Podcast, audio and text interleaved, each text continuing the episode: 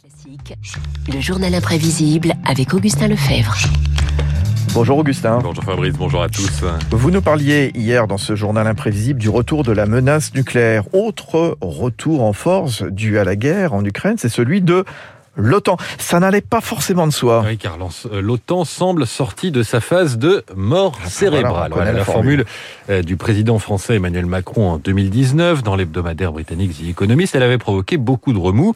Le chef de l'État assumait. J'assume totalement d'avoir euh, levé les ambiguïtés parce que je considère que c'était de notre part irresponsable de continuer à parler juste de sujets financiers et techniques compte tenu des enjeux qui sont aujourd'hui les sujets financiers et techniques, c'est la question euh, de la répartition des coûts entre les différents membres de l'Alliance, euh, qui était alors vivement critiquée par euh, l'ancien président américain Donald Trump.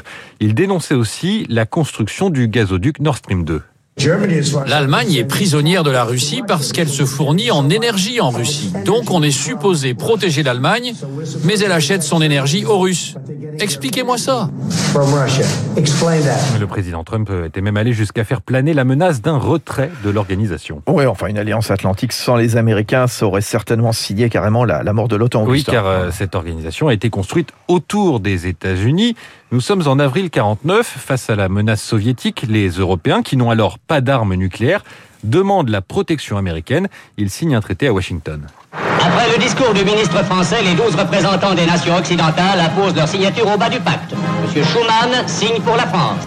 Le pacte atlantique, dont tous les ministres présents ont souligné le caractère défensif, unit 12 nations dont le seul but est d'assurer la paix. Une paix maintenant plus sûre. Et pour assurer cette paix, un principe est entériné, entériné dans l'article 5 de la charte. Les pays membres s'étaient engagés à opposer un front commun à l'agression. Une attaque contre l'un d'eux serait considérée comme une attaque contre tous.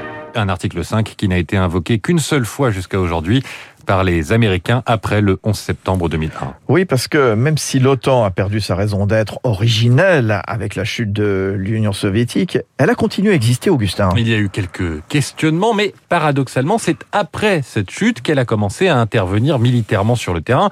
Euh, L'OTAN dispose de quelques troupes, mais ce sont ses membres qui lui fournissent le gros des hommes et du matériel.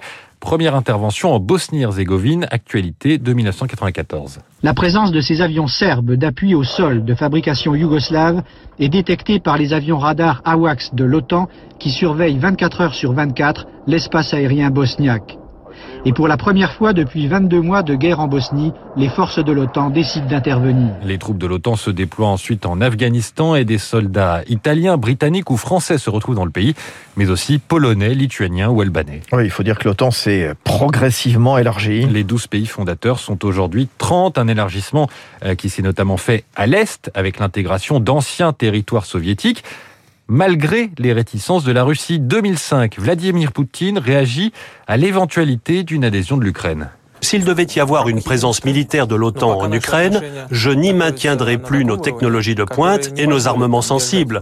L'Ukraine pourrait alors avoir des problèmes, je le dis franchement. L'Ukraine pourrait avoir des problèmes, la menace est diffuse, mais elle est bien là déjà en 2005. Même tonalité en 2008, quand l'OTAN promet cette fois à l'Ukraine son adhésion, sans donner de date. L'apparition d'un bloc puissant à nos frontières sera considérée en Russie comme une menace directe contre notre sécurité. L'OTAN ne peut pas garantir sa sécurité aux dépens de la sécurité des autres. Poutine qui se sent euh, donc menacé par une alliance qui est pourtant une alliance défensive. L'argument de cette menace est repris euh, par certains aux extrêmes dans la classe politique française. Et cette euh, promesse d'adhésion de l'Ukraine en 2008 est devenue l'un des déclencheurs de la crise actuelle. Oui, enfin, l'un des déclencheurs, mais a priori pas l'une des solutions à ce conflit. Et oui, puisque l'Ukraine n'est pas membre de l'OTAN, l'organisation n'ira pas la défendre. Elle a quand même renforcé ses troupes dans les pays voisins. Des chasseurs alpins français sont arrivés il y a quelques heures en Roumanie, commandés par le colonel Vincent Minguet. On n'est pas là-bas pour euh, augmenter la, pression et on est là vraiment pour rassurer, renforcer le dispositif. Pour l'instant, pas de combat, on n'est pas directement hein, impliqué, c'est ce que je disais aux hommes, mais on est euh, pleinement concerné par ce qui se passe euh, en Ukraine et cette invasion russe complètement illégitime au droit du regard international. Pleinement concerné alors que la France avait quitté le commandement militaire de l'organisation en 66 sous l'impulsion du général de Gaulle. Elle l'avait pleinement réintégré en 2009. Justification alors du président Sarkozy, les absents ont toujours tort. Merci Augustin Lefebvre, le journal imprévisible. Et puis euh, notez qu'à 8h15 sur Radio Classique, je recevrai Frédéric Ancel qui sort aujourd'hui les voies de la puissance. Pensez la géopolitique au 21e siècle. 7h56, pourquoi Total Energy reste-t-il en Russie? Rendez-vous dans un instant.